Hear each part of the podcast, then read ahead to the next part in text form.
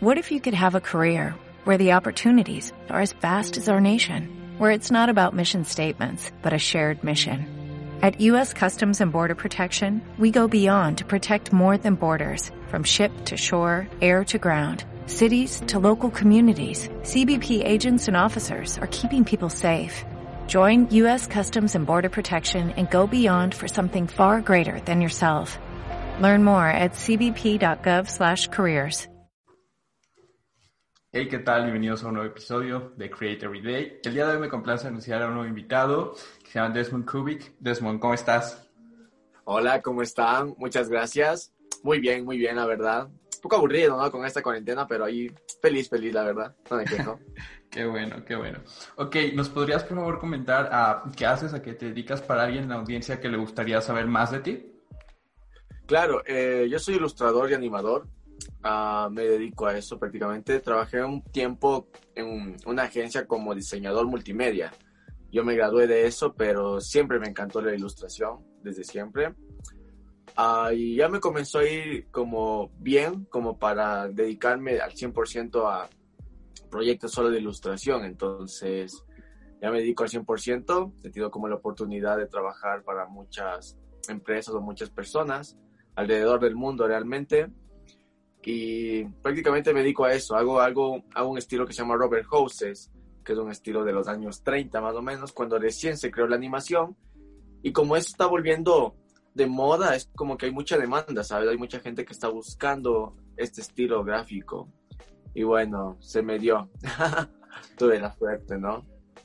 Qué, qué cool. Sí, este estilo es como retro, podríamos decirlo, ¿no? Porque, pues, era un estilo que se veía en las primeras animaciones como de Disney, de Warner Bros. Y recientemente, hace como unos cuatro o tres años, cinco incluso, eh, salió Cuphead y volvió a ser como un boom este estilo, ¿no?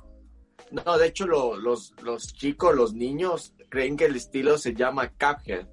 Hay muchas veces que yo subo dibujos míos y me comentan estilo Cuphead o se parece a Cuphead. O sea, ni siquiera Mickey es tan famoso ahora como Cuphead, ¿entiendes? Sí, claro. No me dicen, la, solo la gente mayor como que dice, oye, es lo que hacía Mickey o es lo que hacía Studios Pleasure, pero los niños o los jóvenes los llaman Cuphead, estilo Cuphead. Es loquísimo, o sea, a ese punto llegó Cuphead a, a revivir a este estilo. Yo siempre, nunca quise que muera, ¿sabes? Es como una meta que tenía que decir que no muera este estilo porque me encantaba Realmente es como la esencia de la caricatura, este estilo. Tú ves uno de esos dibujos y no son aburridos para nada porque son muy entretenidos, son muy divertidos. Y se fuera que la estética es increíble, todo era bien dibujado y lo hacían a mano, es una brutalidad, la verdad me encanta. Y yo nunca quise que muera. Y cuando salió Cuphead, cuando yo vi el trail, el teaser de Cuphead, yo vengo haciendo este estilo desde más o menos 2014, 2015 por ahí y Cuphead, si no me equivoco, salió en 2016. Ajá. Y eh, fue, no, para mí fue increíble. Yo decía, yo quiero trabajar con esta gente. Incluso tuve la oportunidad de dar una prueba para, para Cuphead, pero no, no entré. Muy dura la competencia, dura, dura la competencia. Sí, wow. Y es muy interesante este tema, ¿no? Como el cómo es que diferentes personas perciben el mismo concepto con otros idiomas, ¿no? Digo, no idiomas, perdóname, con otro nombre. Como bien lo decías, las personas adultas lo conocen como Robert Horse y pues los chicos de hoy en día ya creen que Cuphead es un estilo, ¿no? Entonces se me hace muy interesante. Ahora, me comentas que eres ilustrador y también animador. ¿Qué es lo que más te gusta hacer, animar o ilustrar? Supongo que van de la mano, pero a ti personalmente, ¿qué es lo que más te gusta? Me, me gusta ilustrar. Animar es muy difícil. Animar es la élite.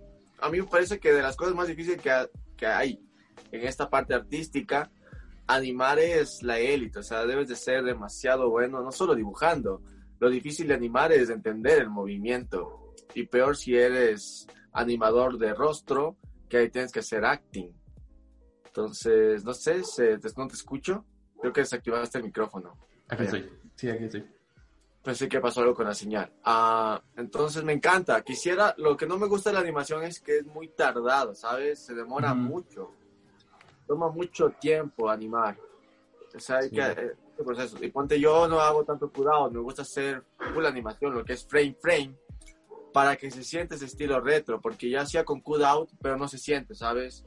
Claro. No, se siente esa caricaturesca. que la, línea, que la línea tenga imperfecciones le da algo caricaturesco al, al dibujo, ¿sabes? Es como el stop motion. El stop motion tiene como esa vibración en cada frame que le hace algo caricaturesco, que le da una estética única que no lo puedes lograr digitalmente con un filtro, porque se siente mal, se siente, no se siente real, ¿sabes? Sí, Pero, ya digo, me encantan los dos. Quisiera animar mejor, ¿sabes? Animar más rápido, pero me encantan los dos. Creo que dibujar siempre me ha gustado y creo que animar es como darle vida a tus dibujos, que es algo increíble, increíble, increíble. Sí que yo diría que los dos, porque los dos son dibujar, ¿sabes? Al final. Claro. Es dibujar. ¿Y cómo descubriste tu, pues, tu amor hacia este, como hacia esta disciplina? ¿En qué momento descubriste tu pasión? Bueno, me encantaba Disney, ¿no? Me encanta. No me encantan tanto los musicales, pero me encanta Disney. O sea, siempre me ha gustado el trabajo de Disney. Eh, cuando empecé la universidad quería irme por el 3D, como todos cuando empezamos por la universidad. Quería irme por el 3D porque sentía que había mucho trabajo ahí, que podía hacer cosas increíbles igual. Y cuando tenía un profesor que, que él, daba animación, él era de Cuba, eh, lamentablemente falleció. Y él me mostraba esto de, lo, de la época de los años de oro de la animación, porque son los años de oro de la animación. Y me encantaba la calidad de dibujo que tenía. Y tú comparas un, un episodio de los Playshare de los años 30, de Popeye, por ejemplo, con unos dibujos actuales y el de Popeye está mejor dibujado, ¿eh? Sí. Si ahorita hay tanta facilidad y tanta tecnología que se ha perdido como esa alma, ¿sabes? Es como la música, ¿sabes? Yo comparo un poco con la música, yo también soy músico, entonces yo comparo un poco con la música, como ahora todo es digital, se pierde esa humanidad, ¿ya? Se pierde humanidad en el arte, ¿sabes? Así es. Eh, y esa humanidad le da un toque único, ¿sabes? Al arte le da un toque especial. Entonces, cuando es tanto computarizado como, no sé, los dibujos de Cartoon Network, que ya incluso parece que todos tienen la misma estética, ¿eh? Eh se pierde como esa humanidad, siento yo. Eh, siento que ahorita todo es más rápido, o sea, tú tienes que hacer todo rápido para ayer, al menos de la animación, ya es, los tiempos son muy cortos de producción, por lo que tengo entendido. Entonces, ponte, en un video musical te dan un mes, que son tres minutos de, animación, o sea, es, un, poco tiempo, ¿sabes? Es un mes de producción, que el mes tiene que ya estar terminado el video. Yo trabajé, he trabajado en videos musicales, te dan un mes, entonces es como que muy poco tiempo, la verdad. Pero cuando estaba en la U, eh, me encantó siempre hacer este estilo. A mí me encanta, eh, me encanta Dumbo. Me encanta la escena de, de los elefantes rosas. Sí. Y me encantaba, me encantaba. Entonces, siempre que dibujaba, era como que trataba de representar muchas cosas de esa escena. Y comencé a encontrar artistas que hacían este estilo. O sea, tengo como cinco artistas favoritos que hacen este estilo igual, medio Disney de esa época, a su manera, ¿no? Claro. Y de hecho yo me hice amigo de uno de ellos y fue como que fue genial porque hablo con él a veces. Y y me di cuenta que era increíble, que podía rescatar este estilo y hacer cosas nuevas, algo que fue hace 30 años, pero hacer algo nuevo. Tuve como un, un proceso de, de, tener mucha influencia de estos artistas, ¿no? Pero poco a, tiempo, poco a poco fui encontrando mi voz, que es lo que les recomiendo. O sea, siempre que quieras encontrar tu estilo, tienes que tener influencias, ¿no? Copiar un poco. No está mal, la gente le ve mal, la verdad es que no. Hoy todo, todo se parece a todo, ¿sabes? Claro. Todo se parece a todo. Y no está mal, o sea, con el tiempo vas, tú mismo vas haciendo cosas que a ti te gustan. Porque a mí me gusta sombrear de cierta manera que al artista que me gusta no le gusta, ¿sabes? Me gusta poner mucho detalle. Yo soy muy detallista en mis ilustraciones. Tengo ilustraciones que tienen detalles innecesarios. Innecesarios, que la gente ni los ve. Pero a mí me gusta, ¿sabes? Me gusta y son cosas que al final te van dando un estilo propio. Claro. Fíjate que este, sí, en esto de los detalles, Ah, yo no soy como muy antaño en tu trabajo, soy reciente. Tiene como dos meses que conozco tu trabajo y, eso porque vi tus ilustraciones en un grupo de diseño en Facebook y me metí a tu ah, Instagram y, fue como de wow, está muy, muy chido. Y llegué a pensar, y en algún punto creí, este vato trabajó para Cuphead sí o sí. O sea, es, o sea, fuera de ser halagador o algo parecido, es que sí tienes como mucha razón en el tema de que pones mucha atención a tus detalles. Y eso está padre porque, o sea, es, es como curioso porque sí parece estilo Robert Hurst, pero en un 2020, o sea, y con 60 frames. Entonces, en HD se ve muy, muy cool. Ahora, la pregunta siguiente es, ¿cómo hiciste del dibujo, del animar, de, lo que te gusta hacer un hábito? ¿En qué momento empiezas a tomártelo en serio? ¿En qué momento empiezas a darle el tiempo y, la, seriedad para que puedas empezar a, pues, hacerlo diario, casi casi, o no diario, sino seguido? Ah, bueno, eh, muchas gracias, la verdad, muchas gracias que valores mi trabajo, en serio, para mí es... Gracias. Para un artista que le guste a la gente tu trabajo es lo mejor, ¿sabes? Porque sientes que no estás solo. Claro. Sientes que hay gente que te apoya, que te respalda y eso a mí me encanta. Yo, yo, yo agradezco a la gente que sigue mi trabajo. Quisiera a todos darles un abrazo. sí, me encanta, me encanta ayudar igual. Siempre estoy como regalándole cosas. Ahorita por lo digital, ¿no? Como regalándoles pinceles y esas cosas. Pero cuando les conozco, les regalo stickers o algo así, porque me, encanta, me encanta la gente que apoya mi trabajo, ¿sabes? Es, es un estilo que no estaba de moda, ¿sabes? Como que el anime está de moda, todo el mundo dibujaba anime. Cuando estaba en la U, todo el mundo dibuja anime. El primer dibujo que hace el chamo en el colegio es a Goku. ¿Cuál es a Goku o a Naruto? Ah, sí, es cierto, sí. Pero Cuphead cambió eso, o sea, los de Cuphead hicieron un antes y un después en la estética, es brutal, es brutal. Cuphead cambió eso. De hecho, los artistas, Dualipa, Katy Perry, hicieron videos con esta estética. Es increíble. Sí. ellos trajeron de nuevo a este muerto y, y, le, y revivió como el Fénix, ¿no? Entonces, un hábito con respecto a eso es que te me gusta, ¿sabes? Yo, yo dibujo todo el tiempo, o sea, si fueras mi amigo, o sea, mis amigos si estuvieran aquí te dijeran, no, este man dibuja borracho, ¿sabes? Yo sabía andar cargar una libretita o mi iPad y borracho les dibujo a mis amigos, pero por molestar, ¿sabes? te voy a contar una, una, una anécdota. Eh, tengo un amigo que, que sería como una chica, ¿no? Y la chica es media bandida, ¿ya? Entonces yo le dibujaba a la chica con full chicos besándose, ¿no? Y, le mandaba los dibujos mientras él estaba con, con la chica al frente mío, ¿sabes? Yo le mandaba, pero eh, la chica no, no, se no sabía que era ella, ¿sabes? Pero entre mis amigos no, no entendíamos, es como que nos comunicábamos sin usar las palabras, solo con mis dibujos todos. Y mis amigos también agarraban y agregaban cosas, ¿no? Obviamente un poco más subiditas de tono, para molestarle a mi amigo. Pero sí, sí, y es algo que hacemos en el colegio o en la escuela, que le dibujas, no sé, algo a, tu amigo en el cuaderno y eso. Y siempre me gustó así, siempre para mí fue una forma de comunicarme, dibujar. Toda mi vida, desde niño, fue hacer cómics o, o molestar. Yo soy muy molestoso, soy muy... Muy... Bullying le dicen ahora, ¿no? sí. Bueno, yo era, siempre era así, era de los que molestaban mucho a mis amigos y lo hacía con mis dibujos bastante, les dibujaba, les dibujaba a los profesores. Y incluso a un profesor le gustó tanto el dibujo que le hice que él me lo pidió, me pidió que lo hiciera de nuevo, pero ya sin tanto bullying, ¿no? Sí, wow. Sí, me acuerdo que les había dibujado a mis profesores como los de Mario, ¿sabes? A uno como el... Es era igualito a Luigi, era alto y con el bigote al rector como el Cupa, una, no, me encantaba, sí, me encantaba dibujar, entonces siempre, siempre fue como una forma de comunicarme para mí. Entonces, es como que ya, como hablar, ¿sabes? Un cuaderno, incluso cuando estoy en proyectos o trabajando, yo tengo un cuaderno y te explico la idea que tengo dibujando, para que sea bien clara, ¿sabes? Entonces se volvió una forma de comunicarme. Tal cual. Interesante. Ahora, lo que estabas diciendo acerca de que como que eres molestón, aquí en México, o bueno, por lo menos en el área por donde vivo, se le conoce como chingaquedito, que significa, pues, una persona que chinga poquito, pero muchas veces. Entonces, se me hizo curioso.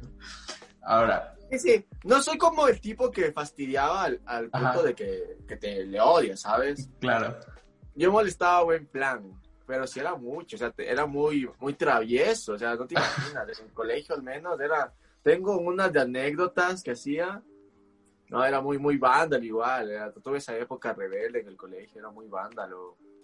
Ah, pero sí, sí, yo era muy, muy, muy, muy molestoso, o sea. Pero a mí me gustaba molestar a la gente a la que nadie molestaba, ¿sabes? Claro. Yo no molestaba a la presa fácil, ¿sabes? Al gordito no le molestaba yo. Sí. Yo molestaba al que nadie molestaba. Entonces, era, era como un antihéroe, ¿no?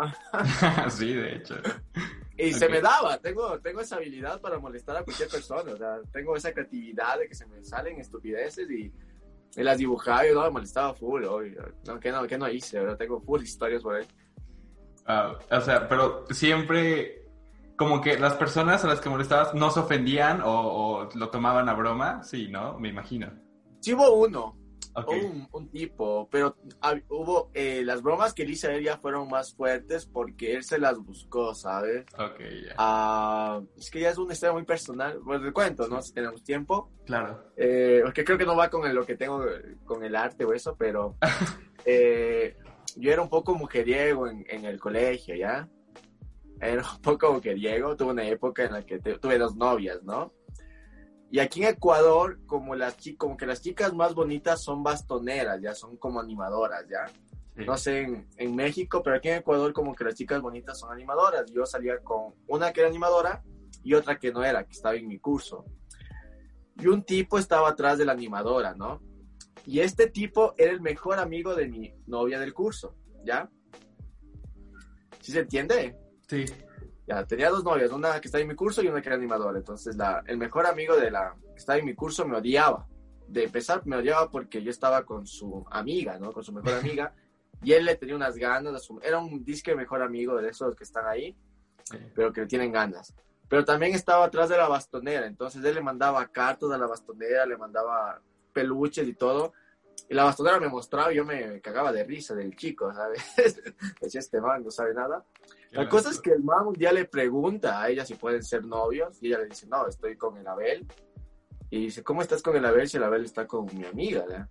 Oh, y la cosa es que el man me sapea todo y arma todo para que se enteren.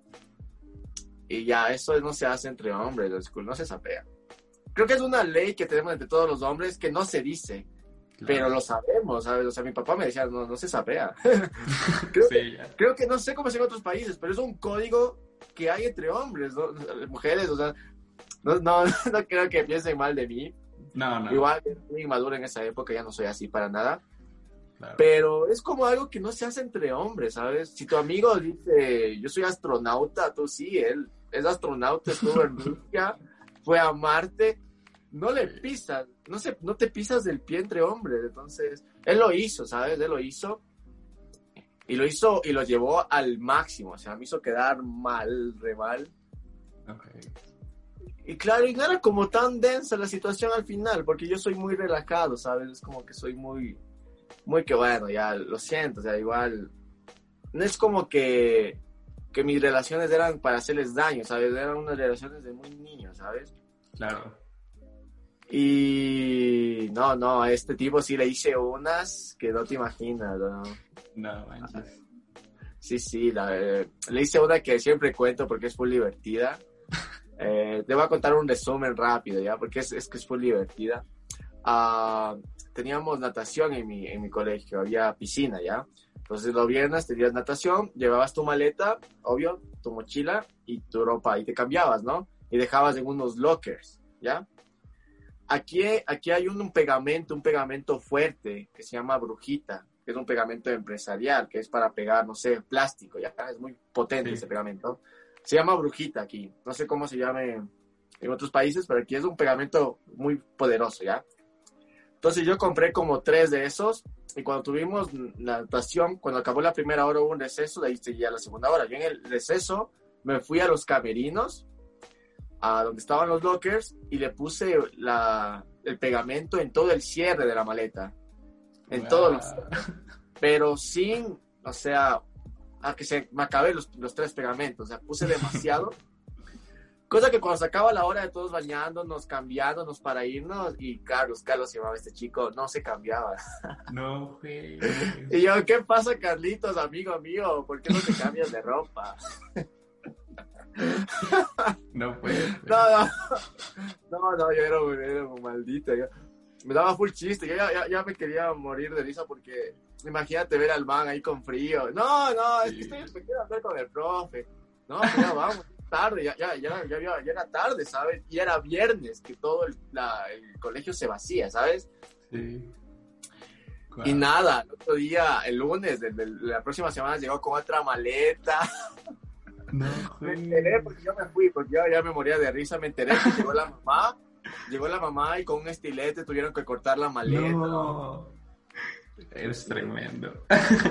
Esa es una de las que le hice, ¿ah? Es una No, pues, Qué, qué- qué interesante. Sí, pues, es, esa vez es como, como dices, ¿no? Si, si se lo buscan, pues sí, ¿no? Pero si es tranquilo y, y no se sapea, pues no hay necesidad. Pero bueno. Ahora, Sí, no sé. Sé que hice algo malo, pero no, no era de su incumbencia, ¿sabes? claro. Sí. Y eso no se, no, no se hace entre hombres, creo yo al menos. Yo no he hecho algo así. Que tú para conquistar a una chica tengas que recurrir a esas cosas, ¿sabes? Está mal, habla mal. Sí, eso sí. Sí, creo yo. Eso no se hace. Como para salir adelante, pisar a alguien, eso está mal. Claro, y- y, creo que no. en, en cualquier ámbito, ¿no? Tanto en ámbito, pues, de pareja, como en un trabajo o, o- con alguna amistad, ¿no? Entonces, creo que sí, concuerdo contigo que tal vez eso no se, no es bueno que se haga. Bueno, totalmente no es bueno, pero pues sí se ve en diferentes áreas también. Claro, si él hubiera tenido un problema, hubiera hablado conmigo, ¿sabes? Digo, oye, estaba saliendo con las dos. Y Londres es mi amiga. Claro. Pero ir para mis espaldas y armar todo, porque armó todo, o sea, armó todo un show. Oh, creo que de terrible, o sea, terrible. No me hablaban, gente no me hablaba en el colegio, así, grupos de personas no me hablaban. A mí me chupaba un huevo, ¿no? Pero, pero era incómodo, ¿sabes? O sea, era incómodo que, no sé, había un grupo de amigas y yo iba a saludar y se abrían tres. Como.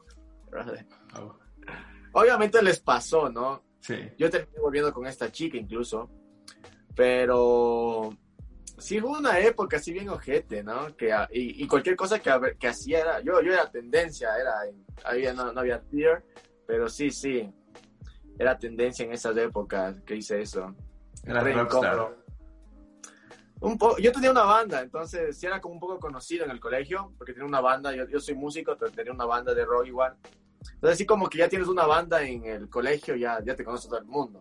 Claro. Pero yo era muy relajado. O sea, créeme que, si tuviera la mentalidad de ahorita tan libre que tengo en esa época, yo era muy sano en esa época.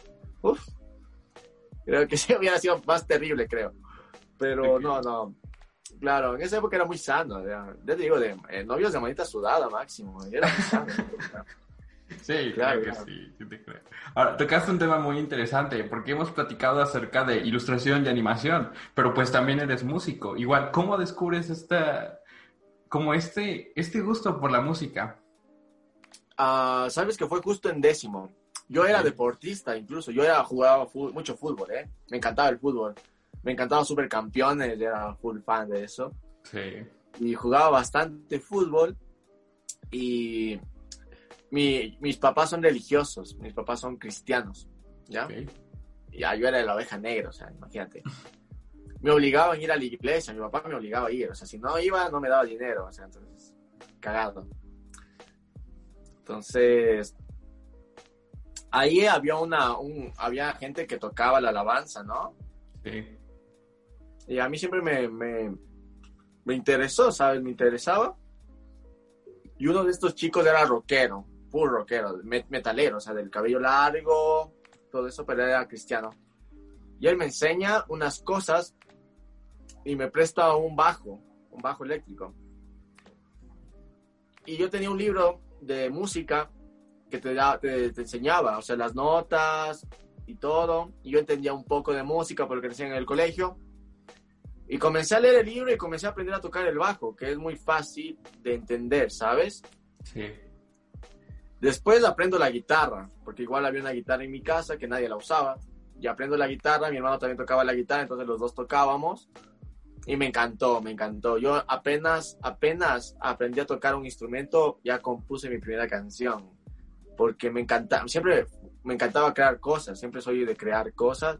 Y me encantaba las posibilidades que puedes hacer.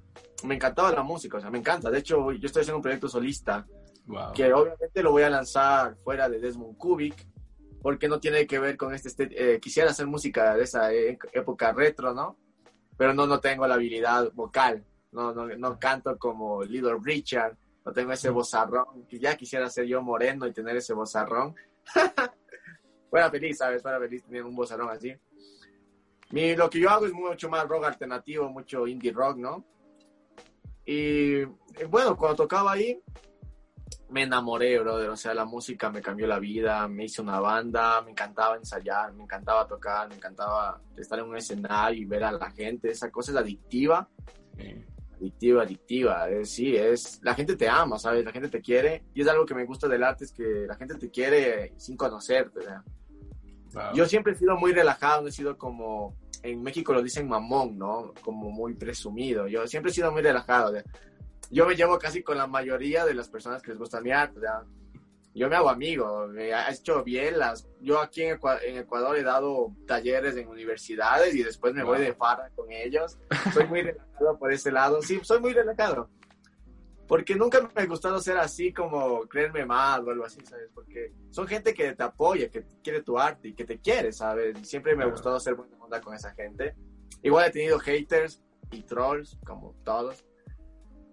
Pero igual, eh, me- siempre me encantó y, y me cambió la vida. O sea, yo nunca hice el arte como para, para tener chicas o por dinero, por eso. No, hice porque es una necesidad mía, que tengo que sacar estas cosas, ¿sabes? Claro. Tengo una idea y tengo que dibujarla, tengo que... Tengo, yo eh, quisiera mostrarte algo que he compuesto, pero ya, ya mismo, ya todo su tiempo. Es que quiero que salga bien y lleva Sí, tiempo claro. y dinero. Ahora, Y bueno, perdón, dime. eh, eso te digo, o sea, igual tuve una banda después, que ya con ella ya, sacamos, ya grabé en estudio, ya tocábamos más acá en mi país. Pero lamentablemente el vocalista de mi banda se fue a Estados Unidos y le embarazó una chica ya. Y ya, ya no regresó. Y ya se separó mi banda, entonces hice mi proyecto solista. Y es un poco más difícil porque te toca grabar todos los instrumentos, Claro. eh, todo haces tú solo, ¿sabes? Entonces lleva más tiempo, pero tú igual tienes más control. Sí, Sí, pero esperemos que su tiempo salga y que quede bien. Sí. Ahora, un tema que se me hace muy interesante es como, ¿cómo haces para mantenerte como bueno en estas tres disciplinas? O sea, ah, tanto en ilustración como en animación y en música, porque muchas veces está ese estigma, ¿no? Como de, ah, sé hacer muchas cosas, pero hago muchas cosas mal, ¿no? pero contigo creo que no es así, creo que es eh, lo contrario, eres una como una persona que en las ilustraciones, por lo menos que he visto, son como muy buenas, son de 10, las animaciones igual, y ayer vi que subiste una historia como cantando, y, y- y creo que está bien, o sea, no, no creo que te falle algo. Ahora, mi pregunta es, ¿cómo, cómo haces para mantenerte bueno en estas tres disciplinas? Am, creo que hacerte bueno es un camino. Eh, hay dos, hay, como decía Bukowski, ¿no? No sirve de nada practicar mucho sin talento. Un poco feo, lo- pero es real, ¿sabes? Sí, No sirve de nada que te saques la madre si no tienes talento. Hay una curva de aprendizaje que es de la gente que no tiene talento y practica mucho, que es estable, ¿sabes? Y hay Sí. mucha gente que tiene talento pero no practica y llega hasta cierto punto y no avanza, ¿sabes? sí. Pero cuando tienes las dos, la que practicas y tienes talento, creo que, que explota, ¿sabes? O sea, se lleva más allá. Como te digo, a mí siempre me encanta, o sea, siempre me encanta hacer esto. Eh, en la parte de dibujo te puedo decir que yo dibujo demasiadas horas, demasiado tiempo y soy perfeccionista. Es algo lindo y feo a la vez. Claro. ¿Por qué? Porque si un dibujo queda mal, eh, no puedo dormir, me da ansiedad, me siento incómodo. Es una mierda, es una estupidez. O sea, ¿por qué, me ha- o sea, ¿por qué no puedo dormir por un dibujo que hice? o sea? Y estoy ahí y ha habido veces que ya subo un dibujo a mi Instagram y lo vuelvo a borrar porque no me gusta algo, ¿sabes? Ya lo subo y digo, no, esto no está bien y lo borro. Es una, una cosa que yo no me siento bien conmigo mismo, ¿sabes? es raro, es muy extraño, yo no sé cómo explicarlo, pero es como, no sé, te sientes, yo me siento incómodo. Sí. Y es algo que a mí me encanta que dijo John Lasseter, que es el creador de Pixar, que dice que siempre que hagas arte, haz algo que a ti te gustaría ver o algo que a ti te gustaría consumir. a mí me encantaría, cuando yo estoy haciendo un juego, y a mí me encantaría hacer un juego con el nivel de detalle que yo pongo, ¿sabes? Sí. Entonces, yo sé que lleva tiempo, quisiera, no sé, hacer un YouTube clones de sombras y a cada vez ponerle que haga una tarea. Pero es algo que yo quisiera ver, ¿sabes? Igual musicalmente es algo que yo quisiera escuchar. Canciones de lo que a mí me gustaría oír. Si hay alguien más que le guste, buenísimo, increíble. O sea, ya la joya, o sea, el, postre, por así decirlo, pero yo hago algo que a mí me guste, ¿sabes? Yo no soy mucho de los artistas que dicen, no, quiero ser experimental, y yo le digo, eh, todo bien. O que hacen algo, una composición muy complicada hablando musicalmente. Yo les pregunto, o sea, ¿pero te gusta? o sea, ¿te gusta tu canción? O sea, ¿te escuchas tu canción? Y dicen, no, es que es experimental. pero no, o sea, ¿no te gusta como crees que le gusta a alguien más? Claro. Es como Tool. ¿Cachas la banda Tool? No, perdón. Tool es una banda que compone eh, matemáticamente, ¿ya? Musicalmente es una banda que hace composiciones muy complicadas, ¿ya? ¿Ya? Sí. Pero suenan bien. Mm, Suenan bien, tienen buenos riffs, tienen buenas cosas melódicas, tienen cosas que dices, por más de que estás, no sé, a cinco cuartos, o a figuras extrañas, o tiempos extraños, tú te sientes bien, te parece una cosa increíble. Y hay bandas, igual hacen música matemática, que tienen composiciones extrañas, pero suenan, no te gusta, es como que ese, ese riff está feo, está feo. Y ya, o sea, no, es, es la verdad, no está mal, o sea, no, no sé, no porque hagas algo complicado significa que sea bonito, puede que a alguien le guste, ¿sabes? Puede, porque el arte es muy subjetivo, pero eh, si no, no, no gusta, si a ti no te gusta, ¿cómo que no le va a gustar a alguien más, ¿sabes? Entonces, es algo que a mí me gusta, o sea, mi, mi música a mí me gusta, me encanta mi música y cuando estoy componiendo, yo la forma en la que compongo es de, estoy con la guitarra y me voy grabando y grabo todas mis ideas y después digo, esto iría con esta canción, esto iría con esta canción y voy armando. Yo no soy mucho de escribir, esa, esa habilidad no la tengo.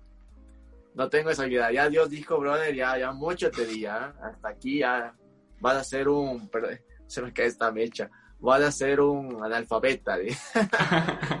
claro, a mí me cuesta mucho escribir, realmente me cuesta bastante.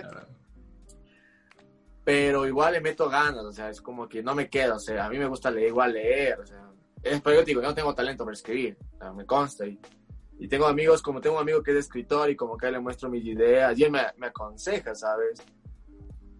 Pero ya, o sea, no soy bueno en eso y está bien, ¿sabes? Pero en la parte melódica, que es como que tengo más control, o en la parte del dibujo, sí le meto todo porque sé cómo, cómo quiero y puedo, puedo plasmar tal como lo tengo en mi mente, ¿sabes? Sí. Y eso ha sido un poco difícil en la música porque es muy difícil encontrar a alguien que te entienda, ¿sabes? Que alguien que entienda tu idea, porque en la música hay la parte que se llama el máster y la producción y la grabación. Y encontrar, ponte los efectos. Yo compongo mucho en computadora y después grabo con instrumentos reales. Y hay guitarras en específico, hay efectos en específico que, o sea, la única forma es que toques con todos y ahí ver cuál te gusta, no hay otro camino. Y es un poco más complicado en la parte musical por ese hecho que no depende solo de mí, que dependo de otras personas. Por eso también se ha demorado más. Pero, pero en el dibujo yo tengo el control, o sea, estoy en mi computador y yo tengo todo el control de todo lo que yo quiero ahí. No dependo de nadie. Por eso lo puedo plasmar, plasmar más rápido. Igual en la animación, con el tiempo, yo tuve que ir por muchas, por muchos software, ¿sabes? Por Flash, por Animate, pues ahorita son el mismo, ¿no? Por Toon Boom. Y ahorita animo en Procreate, que es en el iPad. No. Que es algo que nadie, claro. Entonces es full extraño porque es muy incómodo animar ahí. Lo que yo hago es animo una, un sketch, animo en After Effects con las figuras básicas y luego lo mando en secuencia de PNG al Procreate para obtener esa pureza del frame frame que yo te decía, Sí. las imperfecciones porque esas imperfecciones le dan esa riqueza, ¿verdad? Lamentablemente es así.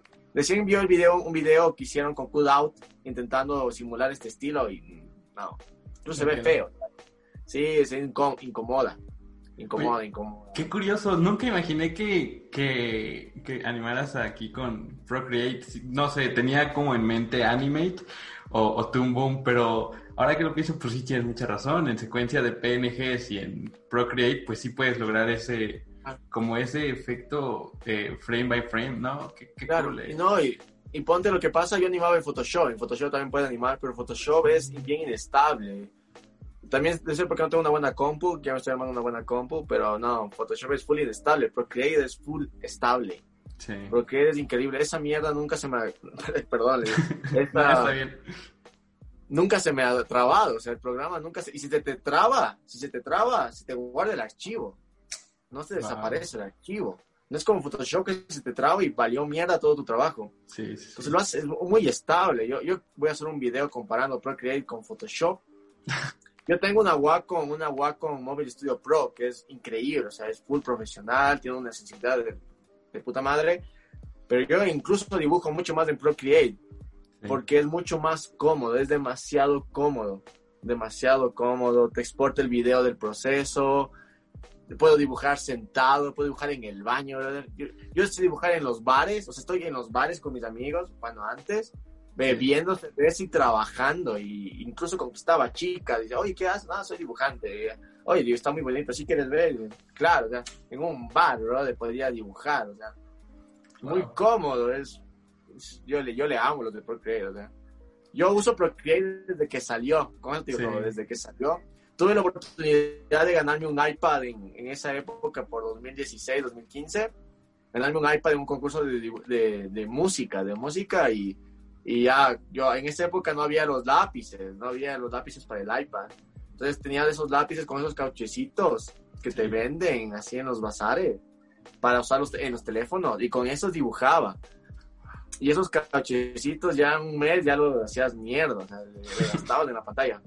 Y compraba, sí compraba como unos 10 y me tocaba buscar de bazar en bazar hasta encontrar, ¿sabes?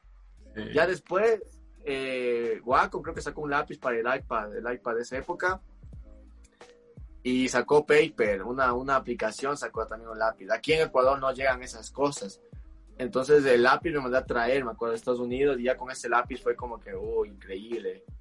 Y ya cuando sacaron el, el eh, Apple se dio cuenta, pues, de la- del potencial que tenía este y sacó su propio lápiz y eso ya revolucionó. Ahora tú ves, hay muchos artistas que trabajan con Procreate, muchos Sí, artistas bastantes. porque es, es que es demasiado increíble, ¿sabes? Y los pinceles que tiene, Photoshop es otra cosa, que Photoshop hay tantos pinceles, un- y- o sea, los que te vienen por default no son tan buenos, pero los que puedes descargar son una infinitos, brother, son demasiados, y tú te descargas un pack de pinceles de Photoshop, te vienen como 60, 60, y es como, ¿cuál es la diferencia, brother? En cambio, en Procreate todo organizadito, tú te compras un pack de pinceles que sabes para qué es en específicamente, y no te vienen un millón, te vienen unos 10, pero que te sirven. Sí. Incluso los pinceles del Procreate son increíbles.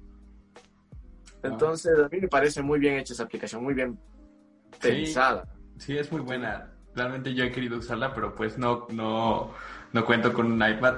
yo trabajo eh, con una tableta gráfica y la laptop. Entonces, estoy pensando muy seriamente en poder algún tiempo, en algún tiempo breve probarla. Porque sí, varios de los invitados que han estado acá usan Procreate y son personas que admiro bastante. Un ejemplo tú, otro ejemplo Saco.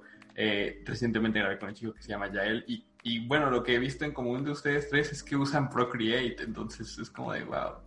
Ahora, Es que sí, es, es muy cómodo, bro. Y es muy Sí. ¿Cachas que es tan intuitivo que ya después dibujas a mano y, con, y todo pendejo con la mano haciendo como zoom, ¿sabes? No, te Sí. juro. Y pregúntale a tus amigos. Yo, eh, es tan intuitivo que yo como, a veces como estoy dibujando a mano, yo que digo en los bares, a veces no me gusta sacar el iPad porque es peligroso. Estoy dibujando a mano y ahí como pendejo haciendo dos tags para control Z, ¿sabes? O intentando acercar porque te, te, te traba. Te cambia la vida, bro. O sea, si te gusta dibujar, yo mm, recomiendo a todos mis amigos que me preguntan, hey, quiero comprar una tableta. Yo, brother, cómprate una tableta y Procreate. sí, A mí me cambió la vida. Y los amigos que lo han hecho dicen, no, brother, tienes razón. Es que wow. te cambia la forma de dibujar, brother. Y todo tienes en, en HD, ¿sabes? Tienes una idea, boceteas y todo en HD. Algo que cuando tienes con el papel, ¿sabes? Sí, así es. Con el papel, dibujar en papel es una experiencia única. Pero pero no tienes del archivo, ¿sabes? Si se te, se te pierde el cuaderno, desapareció. En cambio, tener el archivo en digital es una, una cosa increíble, o sea. Y hay, incluso hay una mica que te hace parecer papel bond. Hay una mica que se llama Paper, Paper Link creo que se llama, Aquí en Ecuador no venden. Yo intenté traérmela dos veces, me intenté, intenté traer. Pero se demora mucho en llegar y la gente que me va a traer no le llega. Dos veces intenté traerme esa, esa mica. No pude porque se demora mucho en llegar. Pero un amigo tenía y es como dibujar en papel bond en el iPad. Es una estupidez. Wow. Lo malo del iPad es que es muy liso, ¿sabes? Es un poco incómodo que sea tan liso porque se te resbala. Pero ese, esa, ponte ese, esa mica que hace como papel. O sea, ya es otro nivel. O sea, es como dibujar en papel en el iPad. Es Sí, increíble. O sea, les gusta dibujar. A mí no me pagan por eso. Ya quisiera que con- que, que Apple me pague por esto. Por el Procreate, ¿no? patrocinio. Sí. Claro, quisiera. Ojalá algún día, algún día que sea, tenga más seguidores y me quieran pagar algo ahí. Pero sí, sí, increíble, increíble. Creo yo que muchos artistas usan hoy ahorita, ahorita Procreate porque es demasiado Sí. cómodo, muy cómodo. Algo Sí. que no me gusta es que tienes un límite de capas. Pero eh, di- dicen que hay que ser de valientes para dibujar todo en una misma capa, ¿no? Confiar en tu arte. A mí, a mí me cuesta, me cuesta. Me... Yo soy mucho de meter detalle, entonces ha habido cosas que ya dibujo y no me gustan. Y si está en todo en una capa, olvídate. ¿verdad? Sí, no, para quitarlo todos. va a ser un desastre. Sí.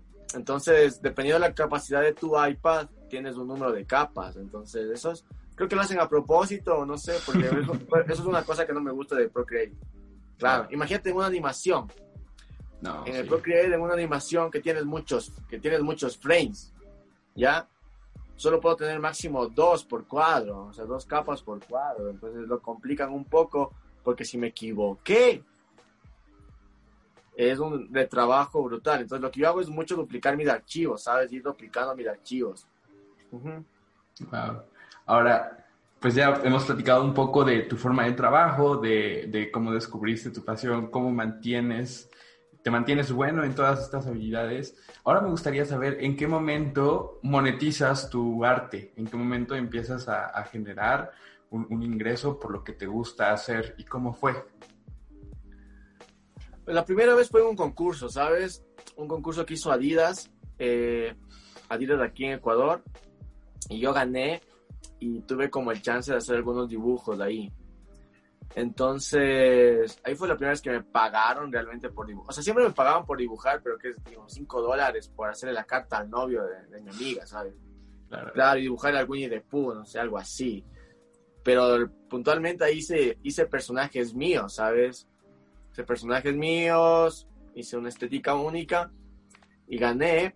Y ahí me pagaron, me pagaron bien, eh, como mil dólares, creo. Wow. Y claro, es full, full, full dinero, güey. Hecho de estar en la U, era full dinero para mí. Ah, no sabes que también cuando era niño ganaba concursos de dibujo y ahí también me pagaban. Ahí ganaba 100 dólares, ganaba de un concurso de dibujo, 100 dólares. Wow. Creo que eso sería la primera vez, pues, porque ahí hay concursos, pero sí en concursos. Claro, cuando yo era niño gané algunos concursos de dibujo y eran 100 dólares. Y 100 dólares cuando eres niño es muchísimo dinero. Una millonada. Sí. Claro, vos te sientes millonario, ¿eh? No, Sí. pues, invito, invito a comer a mi familia. Claro, claro. No, 100 dólares es muchísimo dinero y en esa época era muchísimo dinero. Sí. Un dólar te sentías increíble, o sea, 100 dólares era... Sentía que nunca se iba a acabar. Mi papá no me dejaba gastármelo como yo quisiera, ¿no? Como decía, no, cómprate... Y no, y mejor que haya sido así, ¿ah? Me, dejaba, me decía, cómprate cosas para dibujar, cómprate cosas, libros. Porque ahí no había tanto internet, o sea, ahí, ahí yo compraba muchos libros de arte. Yo algo que hacía para estudiar era, es que esto es, está chistoso, ¿no? Eso, por eso los chamos ahorita, brother, la tienen bien fácil, bien fácil. Hay Ok. un millón de tutoriales increíbles en internet, increíbles. Brother, y con la, la cantidad de tiempo que tienes cuando eres, cuando eres joven. No, cuando yo estaba, pues, brother, no había, pues, no había. Y lo que yo hacía era recortaba los dibujos de los periódicos, los dibujos, las caricaturas políticas de los periódicos, las recortaba porque me parecían muy bien dibujadas, eran muy bien dibujadas. Y era como lo que más cercano que tenía a dibujos bien hechos, ¿sabes? Los recortaba y estudiaba cómo sombreaban, brother. Entendía cómo sombreaban, tenía una carpetita, o sea, lleno de recortes. Y me sentaba y dibujaba. De hecho, mis primeros dibujos eran como este estilo de tinta. Entonces, por eso me encantó la tinta, ¿no? Siempre me gustó la tinta y siempre era como ese estilo. Bueno, ya cuando em- em- encuentro lo digital, ya cambia mi forma de hacer arte porque lo digital es, la, como te dije antes, es que tienes todo en, mucha resolución. Sí. Pues tener el archivo en mucha resolución te, te, permite modificar el arte como quieras. Tú tienes en papel y quieres hacer un cambio, es volver a dibujar y es mucho tiempo perdido. Y es mucho tiempo perdido y al final vas a tener la misma calidad, ¿sabes? Incluso un poco menos. Entonces, pues sí, o sea, ponte ahorita algo que quiero hacer y que me cuesta es hacer los escenarios y que parezca acuarela en digital. Se me hace muy difícil simular la acuarela en digital. No, sí, y estaba, y estaba pensando volver a usar acuarela, ¿sabes? O sea, volver a usar acuarela. Porque quisiera que estés tú con una cerveza, brother. No, gracias. No tengo. Porque porque el agua y el agua se comporta de una manera única. El mojado del papel, la roca de papel y eso simular en digital está muy complicado. Entonces, ponte, por eso los de Capge también hicieron los escenarios a mano. Sí. Claro, no pintaron nada digital de los escenarios. Wow. Que no hay cómo, porque no se puede simular tanto. Yo he intentado, he intentado bastante y algunas cosas lo logro. Que hay gente que no se da cuenta. Ya cuando se dan cuenta que es digital, digo bien, o sea, no se dieron cuenta. Pero es difícil, difícil, ¿no? Complicado, complicado. Entonces, como te digo, el, el, agua se comporta de una manera única, que no, pues no, no va a simular una, un software. ¿Cómo simula eso? Es difícil, difícil.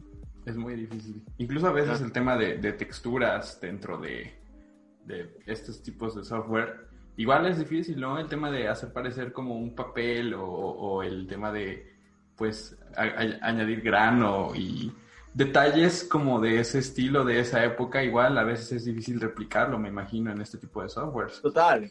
No, de hecho yo, yo, yo investigué, o sea, o sea, investigué para yo lograr ese efecto que parezca de esa época, yo investigué cómo hacían los dibujos en esa época. ¿Me entiendes? O sea, para entender, para lograr ese estilo hay que entender cómo lo hacían. Así es. Primero eran fotos, eran fotos, eran pintadas a mano y eran en en acetatos. Tener un acetato del background y del personaje y hacían una foto. Entonces, en las fotos eran de tan mala calidad que tenían partículas en el aire, tenían suciedad, desenfocaban los laterales, hacían una aberración cromática de la mala que era la cámara, ¿sabes? Era una mala cámara. Pero ese, toda esa, esa, ese proceso de la foto le da una estética única, un, un look and feel único. Y yo he intentado duplicar en, en, digital, ¿sabes? Con After Effects o con Photoshop, porque yo toda la postproducción de mis ilustraciones le hago en Photoshop. Sí. Eso sí. Si toda la, la post le hago en Photoshop, te doy el look final. Y hay gente que me pregunta, ¿no? Como que, oye, ¿cómo logras ese estilo retro? Y digo, es que no te puedo explicar porque no es solo una cosa, son muchas cosas que involucran. Yo ya tengo un template hecho, ¿no? Sí. ya pienso alguno, alguna vez lanzarlo en mi Patreon, cuando saque mi Patreon, lanzar esas cosas para que la gente pueda usarlo, ¿no? Porque lanzarlo gratis no, no pega tanto, mejor que me apoyen un poquito ahí para seguir haciendo arte. Claro, y muchas veces las cosas gratis son como que no se valoran, ¿no? ¿No crees? Es como de, ah, ok, pues ya Desmond sacó su pack de su template para parecer de ese estilo, estilo Cuphead, digámosle, y este, pero pues cómo lo voy a usar, ¿no? Si ya sé, ya para qué lo uso. En cambio, si hay como una retribución, si es algo que nos cuesta, pues decimos, bueno, pues ya me costó, ahora tengo que usarlo sí o sí, ¿no crees? Sí, no, yo, yo regalo cosas, pero cosas pequeñas y después ya esto sería, pagas un poco, es que es mucho dinero, o sea, o sea un Patreon que 5 dólares al mes, bro. Sí. no es nada. Oye, entonces, obviamente eso es un proyecto que todavía estoy haciendo porque lo que vean hasta ahorita. ¿Qué? No, perdón, dime. ¿Le dijiste algo? No. Eh, lo que te decía es que, que, es un proyecto que yo quiero hacer, igual tutorial y todo eso, pero igual eh, lanzarlos gratis en YouTube como que no pega, o sea, porque voy a lanzar eso gratis, pero es mucho trabajo, ¿sabes? Hacer un buen tutorial. Entonces pensaba, y que cueste 10 dólares, 10 dólares no es nada, bro. Entonces, me ayudarían a mí a seguir haciendo arte y ustedes también aprenden, ¿no? Claro. Pero, sí, entonces son muchas cosas, ponte, que que es muy difícil de explicarlo. A mí, a mí siempre, siempre me pregunto, ¿cómo hago ese efecto? Y yo digo, es que es muchas cosas, no es por ser mala onda, pero es muy difícil de explicarla porque yo, yo logré armar todo esto un, un solo elemento, pero son movido, tiene versión cromática, tiene este desenfoque, tiene el, el, personaje tiene una pequeña sombra que proyecta atrás del background, porque era un acetato que proyectaba una sombra. Sea, la cosa es sentarse a analizar, ¿no? Cómo era el dibujo. Sí. Y es algo que Capke lo logra a la perfección. Los de, por eso se ganaron el, el premio a, a, mejor juego dirección artística, si no me equivoco, porque lo logran increíble, bro. Yo tengo libro de arte de Cuphead y el frame pintado no es como está en el juego. Tiene una postproducción increíble, o sea, es increíble. ¿no? no, yo soy fan de esos tipos. Yo sí. intenté trabajar con ellos, pero no, la, me ganó Lance Ingwell. No sé si sabes quién es Lance Ingwell. No. Lance Ingwell es un ilustrador que te hace esta estética, que es uh, un puto genio, brother. Demasiado wow. bueno, sí, sí. Desde mis artistas favoritos, es que imagínate, uno de mis artistas favoritos particip participaba por el mismo trabajo que yo.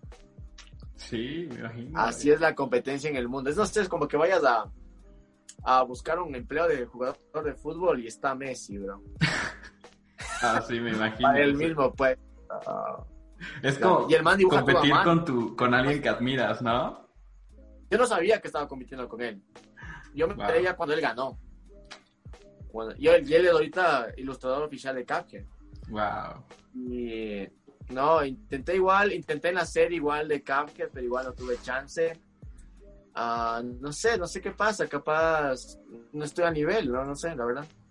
Wow. Pero igual toca seguir mejorando. Sí. No hay otra. No.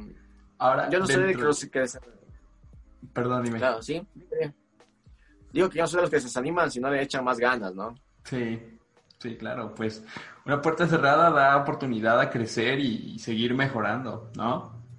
Sí, sí. Igual como te digo, no... Yo lograr eso sería un sueño cumplido, o sea, sería un sueño cumplido. Pero igual estoy bien, es como que igual tener mis proyectos, no me siento mal porque sigo haciendo lo que me gusta. Y cada vez eh, hay más gente que me conoce y cada vez se van dando más proyectos. Claro. Entonces, está buenísimo porque pagan bien, ¿sabes? O sea, la gente en otros países te paga bien. Sí. Entonces, eh, me pagan por algo que me gusta hacer, entonces está buenísimo, bro. Sí, y no, y no es algo pesado, es algo que te gusta y pues ni se siente que es trabajo. Sí, sí y no, porque a veces sí, hay, a veces sí acepto todo, ¿sabes? Me ha pasado que, que quiero dinero, ¿no? Y acepto, acepto, acepto y después me doy cuenta que tengo muchos proyectos, digo, no, bro. Sí, sí. Sí, sí creo que en esta pandemia, por lo de la pandemia, bajó un poco, no, no tanto, pero sí bajó un poco porque la gente no le ve como inversión, ¿sabes? Sí. No le, no le ve tan inteligente gastarse en algo así, porque es caro igual yo soy, sí soy más o menos caro, o sea, comparado con otros artistas, yo, yo, como yo he preguntado y sí, sí, estoy como un costo más o menos, yo creo que es justo, ¿eh? Pero hay gente que dice, no, me encanta, pero no estoy ahorita como para gastar esto, ¿sabes? Claro.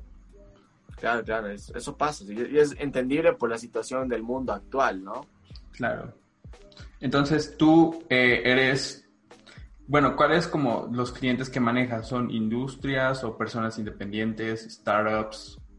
¿Cuáles? He, he trabajado de, con todo tipo de personas, ponte restaurantes, no sé, ponte hay un restaurante que quiera hacer una estética retro y me contratan, o a gente para libros, portadas de libros, uh, he trabajado para videos musicales también, para marcas también. Eh, he sido aquí en Ecuador, he sido como influencer, por así decirlo, Okay. que represento una marca y soy como artista, ¿no? Entonces ahí te pagan, te pagan por ser como tu imagen, ¿no? Como la imagen de la marca. He trabajado así también. Eh, portadas de discos, he hecho algunas también. Sí. Son mucho trabajo en mi Instagram, ¿no? He hecho, he hecho, he hecho un personaje, hice un personaje para un cereal también, he hecho full cosas, ¿no? La gente wow. ve mi estilo y quiere contratarte y me contrata y negociamos y si les gusta bien. Claro. Wow. Sí, pero sí, se ha habido trabajo gracias al de arriba. Sí. Si existe y si existe, brother, o sea, esperemos que estemos bien. sí, claro. Espero que estemos bien. Ahí, salud, si existe. Sí. Pero a lo que me ha dado trabajo es hacer mis propios proyectos, ¿sabes? Hacer mis Sí. propios proyectos me ha dado trabajo. Claro, ponte, cuando lancé el video de mi del videojuego en el que estoy trabajando, mucha gente me contrató porque vio cómo podía lograr la animación, ¿sabes? Sí. Entonces es como que, oye, yo quiero un video así para, no sé, para mi banda, o quiero un video así, no sé, para promocionar algo. Pero como es caro hacer eso, es como que ahorita la gente dice, no, sabes que esperemos que pase esto y ahí sí podría ser. Pero sí hay gente que igual pregunta y al final no se da nada y hay gente que, me, que sí se logra hacer algo. Pero sí. Ha habido trabajo. A veces digo como que, rayos, no he metido nada, pero sale de la nada, ¿sí? Sí. Entonces todo bien por ese lado.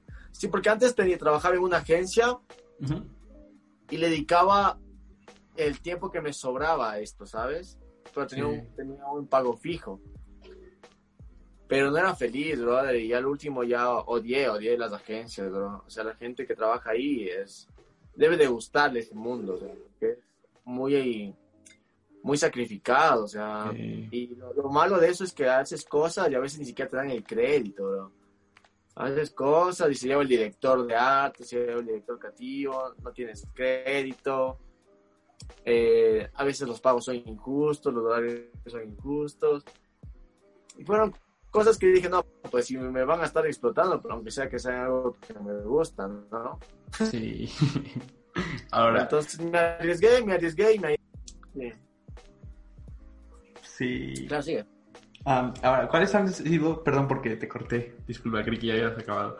¿Cuáles han sido los proyectos que más te han gustado? O sea, que has tenido, que, que más te han gustado. Tanto trabajarlos, entregarlos y tanto en pago. Ah, creo que uno que, o sea, los que me dan libertad, ¿sabes? Todos los proyectos Sí. que me dan libertad, como que dicen, loco, me gusta lo que haces, tú solo haz un dibujo y eres libre, son como los que más me gustan. Hice uno que para un restaurante que es un mural, que es como mi favorito, y de hecho la ilustración más complicada que he hecho en mi vida. Ah, hice para Penny Royal, que es un, es un restaurante de un amigo, que él me pagó muy bien y y si está, si ve esto, bro, te amo, te mando un saludo. Eh, él no, encima él me regala comida, los hamburguesas son buenísimas, me regala hamburguesas. Cada vez que iba al restaurante me trataba como una estrella, yo no hacía cola. Y llevaba chicas y el mural era mío, yo, yo dibujé eso. No, no, soy, soy tremendo yo. Sí. Y esa fue como la ilustración que más me encanta y la que estoy más orgulloso, porque fue algo muy difícil que yo hice, que me arriesgué a hacer, Sí. que déjame ver si te puedo mostrar ya, para que como que tenga un poco la gente el contexto, ¿no? Claro. Es como que la que más me siento orgulloso de, porque fue algo muy difícil de dibujar, o sea, fue, fue hacer una ciudad y para hacer esa ilustración, yo no, no había dibujado mucho arquitectura, ¿sabes? Entonces... Fue probar un nuevo campo. Sí, yo siempre soy como que no me quedo, no me, espera un ratito, no me quedo atrás si algo me parece difícil. Porque creo que, que hay que arriesgarse, es un salto de fe, bro. Nadie Sí. sa- nace sabiendo todo. Yo no encuentro el teclado, ¿dónde es cosa tiene el teclado? acá? Ay, por eso. Entonces, es como que esta ilustración estoy muy orgulloso porque fue algo muy difícil, tanto técnicamente, había que hacer en full resolución porque era para una pared inmensa, entonces, pero es mi trabajo el que estoy más orgulloso, creo yo. ¿Y, y cuándo fue este trabajo? ¿Hace cuánto tiempo fue? Ya hace algún tiempo, es de esta, ¿eh? No manches. Claro, entonces es toda una ciudad, bro, y Sí. cada tiene full detalle. Una cosa de detalle increíble. Y tengo, perdón por las páginas porno por ahí, Ah, no te apures. las notificaciones llegan. No, no, no, nada tengo. Oye, pero sí es mucho detalle. Wow. Sí, pero es... No, y esto es un mural en un, en un local. O sea, imagínate entrar y es Ajá. como un mirador, ¿no? Sí. Porque te puedes quedar viendo esta ilustración por horas. Sí. Entonces, es como la ilustración que creo que me siento más feliz y orgulloso porque fue algo único, un antes y un después para mí hacer esto. O sea, después de esto digo, puedo hacer lo que sea. Sí. Sí, es- esta ilustración sí. muy complicada. En muchos Wow. aspectos, muy complicada. Sí. Hacer una ciudad, brother, es difícil, difícil. No, y más con difícil. ese estilo, me imagino. Ahora, vamos al contraste. Tienes muchos elementos en un solo, en un solo escenario que, que tienen que tener su nivel de importancia. Mm, Claro, Sí. y componerlos, porque todo eso fue loco y fue improvisado, fue, no, fue algo que yo quería hacer y mi amigo me dio la libertad. Y no, a él le encantó, a él le encantó, él es muy orgulloso de esa ilustración. Wow, qué interesante. Ahora, vámonos al contraste. ¿Cuál ha sido el, el, el peor proyecto que has tenido? El que más sabor de boca te ha dejado. Los que no me dan libertad, Sí, claro. Los que no tengo el control, que dependo de otros artistas, brother. He trabajado en cosas que no, no, no, los, no los pongo en mi perfil o no los subo a mi reel porque no estoy, no me gustan. Porque no sé, no tiene la estética que me gusta, no tiene la calidad que me gusta, porque depende de otros artistas. Yo tengo algunos, bro, algunos, algunos que no. Sí, yo tengo muchos, ¿eh? Que, pero por dinero a veces toca hacer las cosas, ¿no? Pero están algunos que no me ha gustado el resultado final. Y ya, pues el trabajo está hecho, pero yo no lo voy a poner en mi portafolio, ¿no? claro, sí, sí, creo que es algo que pasa muy, muy seguido. Pero en- eh, a ti personalmente, ¿cuáles, ¿cuáles son los que más tienes? ¿Los que tienes libertad creativa o los que no? Los que tengo libertad creativa, tengo el control, ¿sabes? Sí, Tengo libertad creativa, tengo el control, entonces puedo, puedo hacer lo que quede como yo quiero. sí, Y eso me hace sentir cómodo conmigo mismo, porque sé que hice un buen trabajo y que me, y veo el resultado y te puedo mostrar y digo, si no, está lindo, ¿sabes? wow, Me gusta, es lo que decía, me a mí me gusta ver algo así. sí, Pero los que no tengo libertad creativa, no sé, y es algo que me cuesta, ¿sabes? Me cuesta encontrar artistas que entiendan mi visión. Ya quisiera tener todo el dinero del mundo para contratar a los más talentosos, pero es difícil encontrarlos. Es ponte peor que hagan esta estética. claro. Ahora, ¿cómo, cómo es que tu emprendimiento, a tu, tu tema de ser freelance, ha ayudado a tus familiares, a, a tus amigos? ¿Cómo, ¿Cómo es que has podido apoyarlos?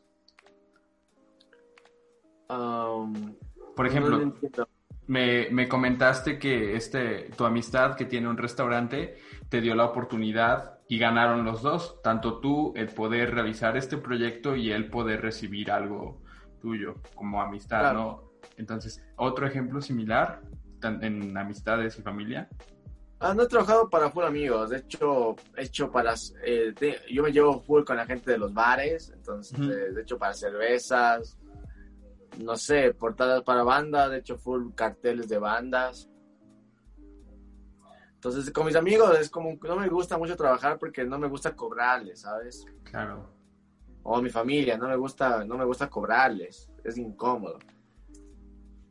Eh, no me gusta mucho trabajar con amigos y familia, la verdad. sí, Al menos que mi amigo diga, oye, ¿cuánto me cobras? Pero si van con esa onda de que precio de amigos y eso, es como que... A mi familia de por medio no le cobro, ¿no? Sí, Entonces trabajo gratis y... Y bueno, lo hago y todo de todo corazón. No me siento mal tampoco. Pero me, me ponen un compromiso porque no puedo decir que no. ¿Me entiendes? sí, sí, sí, Como que me piden un logo, tengo que hacerlo, brother. No puedo decir que no. Es incómodo. No sé Sí. cómo, al menos no sé cómo decir que no a mi familia, ¿sabes? claro, Porque es familia. Por más de que esté a full de trabajo, es como que, sí, sí, todo bien. Sí, Pero ha habido amigos que sí te consideran, que entienden que de eso vives y te pagan, ¿no? claro, Pero hay otros que no, que no, si ha habido full gente, no, más, más de tener problema con familia. Y hay gente, hay familia que ni siquiera es cercana a mí y está en ese plan de que quiere que trabaje gratis, ¿sabes? Y es re Sí. incómodo. Sí, es re incómodo. Ah, ¿Por qué no puedes decir que no? Te digo, o sea, no puedes decir que no. Entonces, es muy incómodo. Es como que no me gusta mucho, ¿sabes? O sea, me gusta ayudar si me siento en la posición de querer ayudar, pero si, si me ponen contra la espada de la pared, lo hago, pero yo no me siento bien, ¿entiendes? Sí, wow. Ahora, vamos casi al final. Ha sido muy interesante, muy dinámica esta plática. Y me gustaría saber tu opinión o qué le dirías a una persona que quiere dibujar, quiere... Y, o sea, tiene un sueño, quiere, no sé, cantar, atreverse a hacer algo, pero por miedo no lo hace. ¿Qué, qué le dirías a este tipo de persona? Ah, bueno, que la vida es corta, brother. La vida es corta, o sea, mira, tenemos un virus que nadie lo planeó. Sí, total. Y puedes trabajar en algo que no te gusta y te vas a odiar, vas a odiarte cada día, te lo juro. Te lo juro, te vas a odiar cada día de tu vida haciendo algo que no te gusta. Y tal vez hay ese miedo del dinero o de que no te va a ir bien. Todos tenemos ese miedo. Al menos si estamos en un país latinoamericano, tercermundista, tenemos mucho ese miedo. Pero ahorita hay el gran poder del Internet. Entonces el internet abre las puertas, solo hay que moverle y echarle ganas, echarle ganas. no es fácil, nadie dijo que fuera fácil. Si fuera fácil todos hicieran artistas y ganaran millones, no. Claro. Si quieres una vida fácil, hazte doctor. Ahí hay un manual, ya sabes qué hacer. Pero ser artista es arriesgarse, es un salto de fe. Y hay muchos artistas que han vivido en la mierda, en la mierda toda su vida, y al último de sus días consiguen algo. Entonces, tienes que entender la verdad de que por qué lo haces. Si lo haces por dinero, no te hagas artista, no, no es tu camino.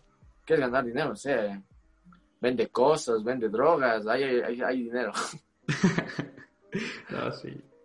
claro, pero si quieres ser artista, es la verdad, te estás arriesgando a, no sé, a no tener dinero. Pero vas a ser feliz. Entonces, ¿cuál es la prioridad aquí? Yo creo que sí puedes igual hacer dinero y hacer arte, tienes que saber moverte y moverte bien porque no solo basta con ser talentoso. Dicen que el artista que más dinero gana no es el más talentoso, sino el que mejor negocia. Pues tienes que saber negociar. Sí. Tienes que saber venderte, tienes que saber vender tu arte.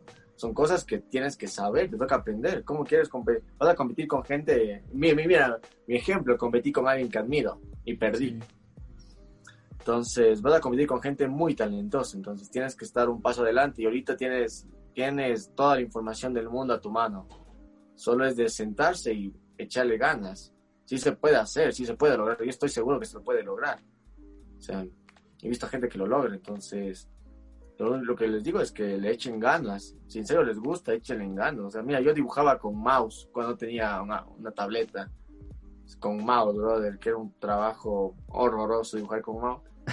Pero me encantaba, o sea, me encantaba el arte y creo que cuando te encanta algo no hay límites si te gusta esto y si te gusta y quieres vivir de esto, echarle todas las ganas del mundo, todas las ganas del mundo. Si puedes viajar a otro país, donde, no sé, en Estados Unidos, Canadá, Europa, donde es más valorado, hazlo, hazlo, hazlo totalmente. Si puedes salir de un país latinoamericano, hazlo.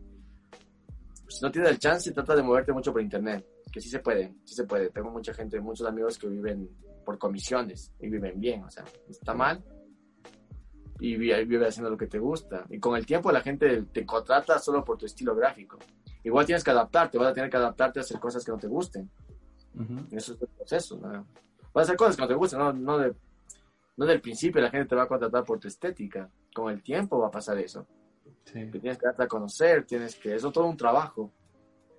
O sea, a mí ahorita me conoce gente en algunas partes, pero antes no, y por más de talentoso que sea, si no me conocían, ¿de qué sirve? Es un proceso. La cosa es arriesgarse, es un salto de fe, tal cual. Pero, eh, como dicen, nadie se arrepiente de ser valiente. Muy cierta esa frase. Y vamos a cerrar con esta. ¿Qué le diría el Desmond de 2020 a Desmond de tal vez 2010, 2008? Ah, dibuja, brother, dibuja como nunca, sí, sí te va bien. dibuja, dibuja lo más que puedas, aprende, aprende mucho aprende mucho, mucho. Trata de aprender lo más que puedas de todos los programas que puedas, porque no, te van a servir, te van a servir. Yo hueveaba mucho igual cuando estaba en la U o en el colegio, hueveaba bastante. Ahorita, de, haber sabido que sí iba a vivir de esto, le, le hubiera echado más tiempo, más ganas. Claro, yo, yo perdí mucho tiempo, no sé, estudiando otras cosas que no me sirven ahora.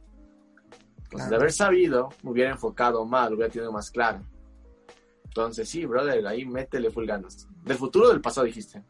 Del pasado. O sea, tú ahorita del pasado. Sí, eso, que dibuje, que va a vivir de eso, que a la mierda todo, o sea, dibuje full, que no tenga miedo. Wow, increíble. Pues Desmond, muchas gracias por tu tiempo. ¿Dónde podemos encontrarte? Ah, yo estoy como Desmond Cubic. Desmond Cubic, con U, ¿ah? siempre creen que es con O. Tú también mandaste como Desmond. Es Desmond. Ah, perdón. Desmond significa despeinando el mundo. Ya, es un acrónimo. ¿eh? Entonces, despeinando el mundo, porque yo siempre ando despeinado. Entonces, es una forma de la que yo veo el arte, ¿no? Que no tiene que seguir reglas. El arte no tiene que seguir. Nadie te puede enseñar a hacer arte, porque el arte no tiene reglas. Sí. Te pueden enseñar guías, pero igual el arte no tiene reglas, ¿sabes? Ujú. Algo que me decían en la U bastante era que yo metía muchas cosas y al final eso me hizo destacar como artista, porque me decían, entre menos es más. No sé si te han dicho esta frase. Sí. Menos es más, menos es más. Y yo, yo odiaba esa frase porque a mí me gustaba meter detalles y eso me hizo que tenga un estilo único.